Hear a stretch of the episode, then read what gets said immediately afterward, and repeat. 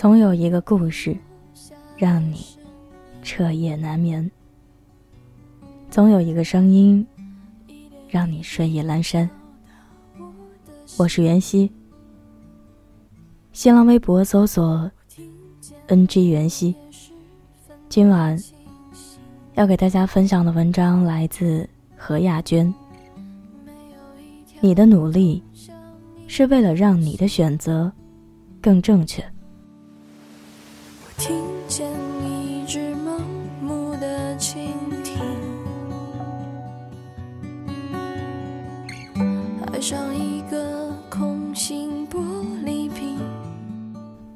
与苏锦重逢，是在国展书会最后一天。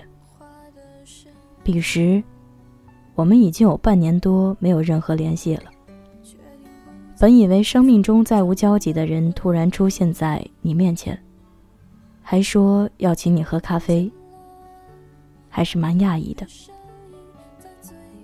我们选了临窗的位置落座，在卡布奇诺的香气中，苏锦说：“亚娟姐，我现在开始后悔了，当初就不应该听我妈的建议，回家乡做什么银行系统的工作。现在我每天做着自己不喜欢的事情，还要强颜欢笑的。”应对各种复杂的同事关系，真是身心疲惫啊！你说我现在该怎么办呢？苏锦曾经是我部门的一位编辑，半年前因为工作上遇到了一些不顺，加上他妈妈不停的在电话中跟他鼓吹，在家乡为他谋求了一份多么安稳的工作。于是他动摇了。他提离职，我并不感到意外。他心有余而力不足，他很努力、认真，却始终跟别的编辑之间有点差距。这些我都看在眼里，但我能感觉到他是真心热爱这份工作。都说兴趣是最好的老师。我相信假以时日，他会做出成绩来的。于是我试图挽留他。我说：“苏锦，你不要着急，你先不要跟其他的编辑比，你跟你自己比。你不觉得你已经比刚开始来的时候进步很多了吗？”他微微一愣，抬起头来：“你之所以做书慢，只是因为……”做图书封面的经验不足，而公司对封面的要求又很高。可是你在写方案方面、做版式设计方面进步都很大。你不需要跟别人比，只要跟自己比。今天比昨天进步了一点，就算成功。苏锦是来提辞职的，他以为我会很爽快的答应。没有想到我会跟他说这些，一时他不知道该回应什么才好。见他沉默，我问他：“你大学是学什么的？”他回答说：“学会计的。”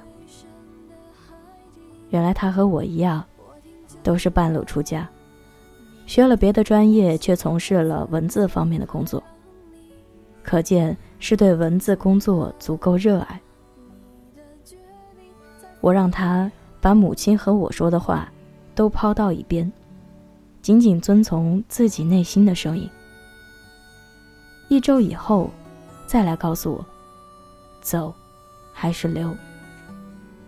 一周后，苏锦选择了离开。我当然尊重他的选择。这半年多没有他的任何消息。我想他应该是过上了自己想要的生活，并刻意避免跟我这个昔日上司联系。对于现在突然出现在我面前，并抛给我一个那么沉重的话题的他，我一时真的不知道如何回答。窗外，霓虹灯不停的闪烁，五彩的光映照在苏锦湿过淡妆的脸上。本应熠熠生辉，但他眼中的焦灼与落寞，却让他看起来疲惫不堪。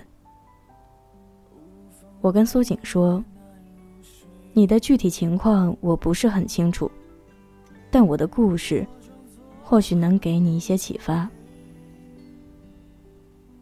年少时，关乎我人生的很多次选择，都是由父母做出的。我自己并没有选择的机会，或者是说我没有赋予自己选择的权利。中考填志愿时，父亲让我填了师范学校和重点高中。后来我的分数能上重点高中，他觉得我上高中考大学。比较有出息，于是，我上了省重点高中。高二文理分班时，明明我喜欢文科，父母却认为学好数理化，走遍天下都不怕，而让我选了理科。直到高考失败，我的分数和本科无缘，父亲觉得望女成凤梦破灭，成天发脾气。虽然现在在我看来，人生足够漫长，如同一部厚重的书。高考只是其中一页，不管考得好与坏，翻过去就是了。但当年对十八岁的我而言，高考的意义重大，是决定人生成败的分水岭。高考失利，在亲戚异样的眼神和父亲的责骂声中。我体会到深深的挫败感。在选择复读还是直接上一所大专院校时，父亲选择了让我上大专。他担心我复读不一定能考好，这一点其实正如我意。我也惧怕重过一遍那种每天算着高考倒计时的黑暗日子。为自己的人生做选择题。是从我离开父母身边开始的。我是在扬州某大学读的大专。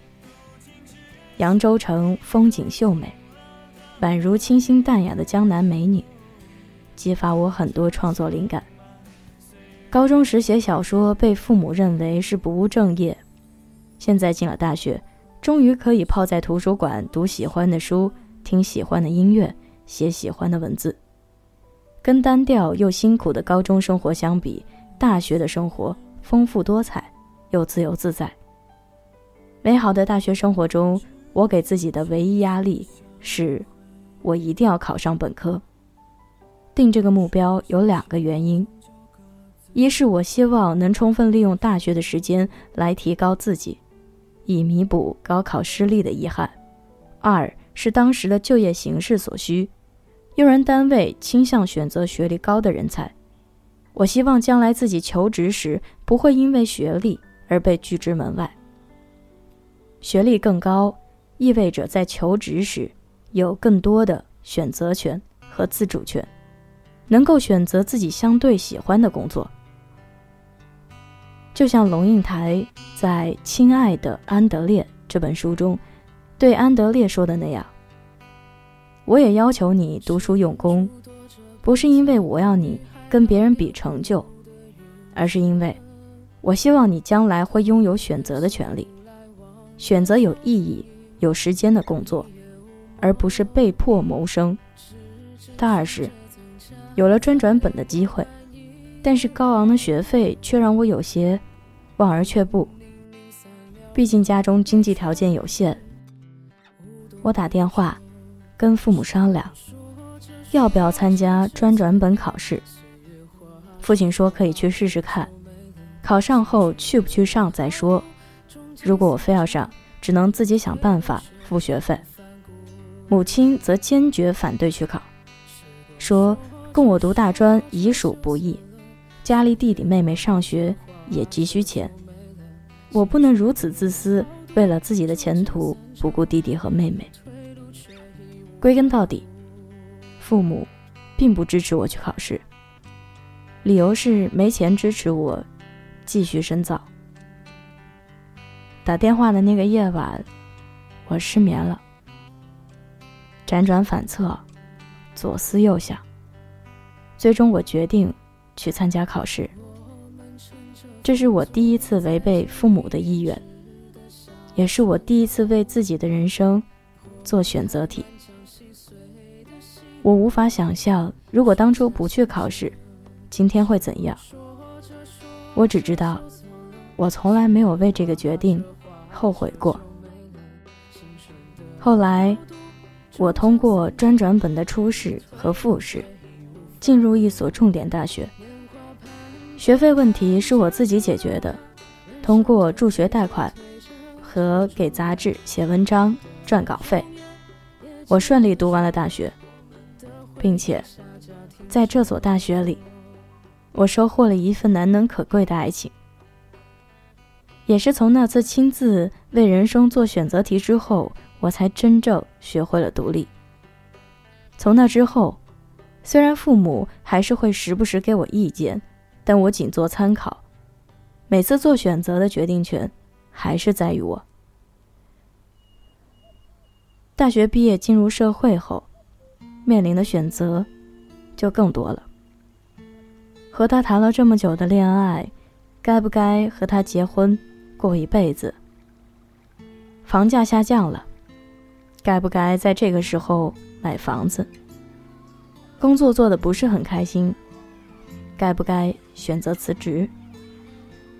对于职场中人而言，最常见的选择莫过于跳槽。这时，身边的人会给你不同的意见，你有时难免会失去主张。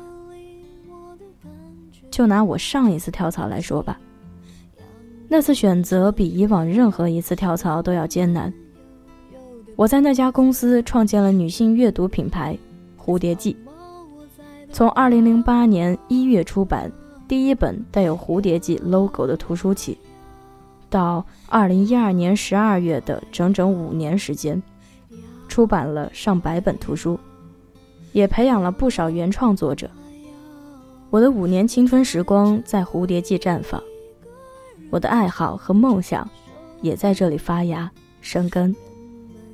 我对蝴蝶记。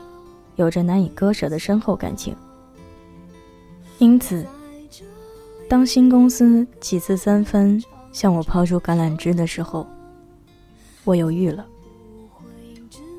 新公司给出的薪水也不是很有诱惑力，跟之前的待遇差不多。此时，身边的朋友、家人都劝我留下来。公司领导得知我有去意时。也表示，来年给我加薪。只有作者们支持我离开，说如果我到新公司发展的好，他们也跟着沾光。说实话，当时我真的左右为难，一时间难以抉择。可权衡再三，我决定接受新公司的 offer，但是提出了一个要求。希望不打卡考勤，不要求每天都去公司，实施弹性工作制。我提这个要求不是懒得去公司，而是希望如果新工作忙得分身乏术时，我能有一点时间照顾家庭，陪伴孩子。再忙的工作狂，也不能忽略孩子的成长，毕竟孩子的成长只有一次。虽然在新公司，我享受的是弹性工作制，但实际上我比以前更努力，因为我要让当时不赞同我离开的人，甚至对我的选择冷嘲热讽的人明白，我的选择是对的。后来，事实证明如此。两年的时间里，我给自己交出了满意的答卷。苏锦听我说完这些，似有所悟。他望着我，真诚地说：“亚娟姐，我明白了。我还是要自己做选择，不要被别人的意见所左右。当初我要是不听我妈的建议回老家，说不定现在已经做出一番成绩了。实不相瞒，我已经辞了家乡那份安稳但无趣的工作，准备重新做文字相关的工作。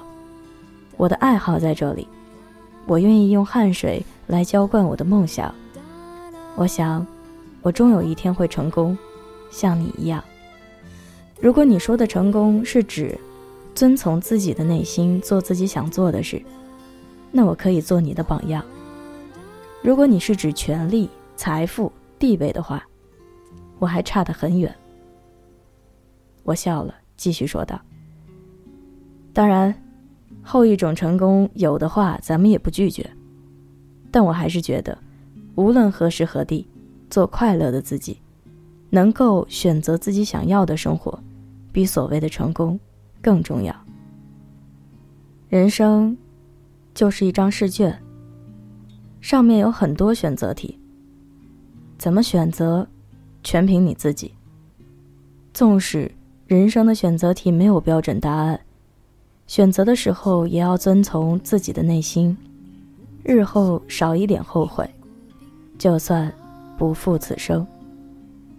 而且你会发现，只要是遵从自己内心做出的选择，你一定会比任何时候都要努力，因为，你想用行动去证明，你的选择是正确的。容颜一老，时光一散，愿每一位长颈鹿都能记得，晚间治愈系会一直在这里，伴你温暖入梦乡。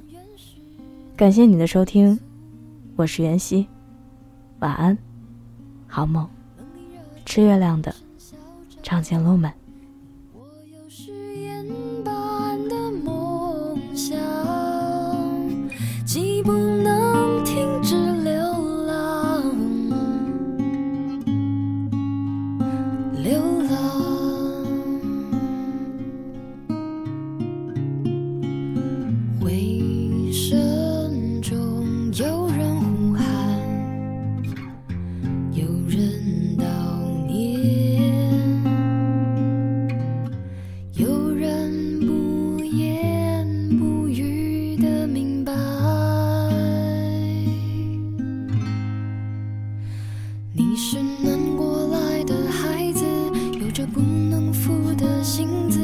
身上披覆了语言而浑然。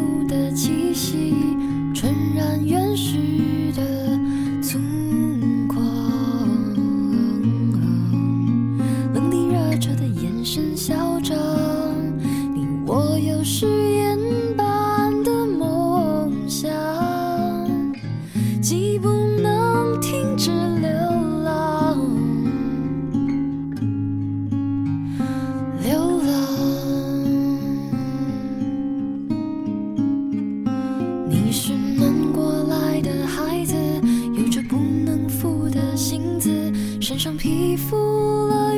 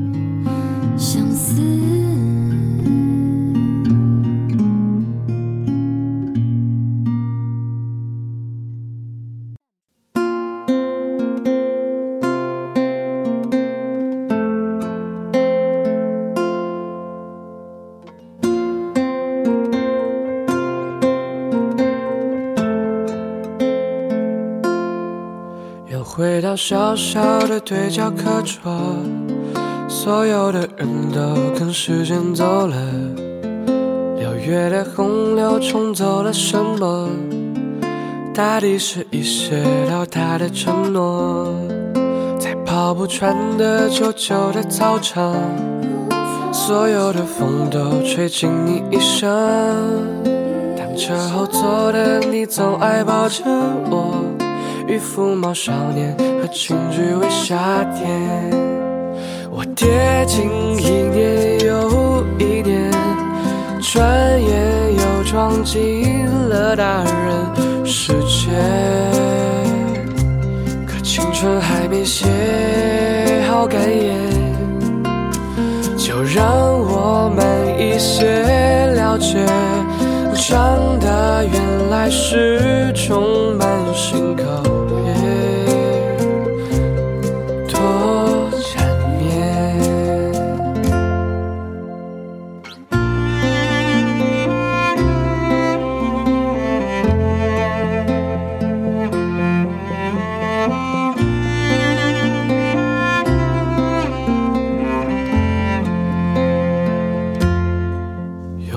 到湿冷的南方小城，熟悉的雾气曾氤氲着我们。你总爱画一些粗糙的相片，递给那夜里爱读诗的少年。我跌进一年又一年，转眼又撞进了大人世界。还没写好感言，就让我们一些了解。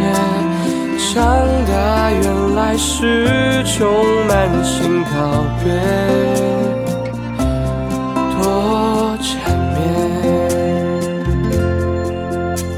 我跌进一年又一年，转眼又撞进了大人。世界，可孤独还没学会成全，就让我慢一些了解，长大原来是种满心告别，要决绝，时间的手总是不肯起眼。但愿明天也会永远新鲜。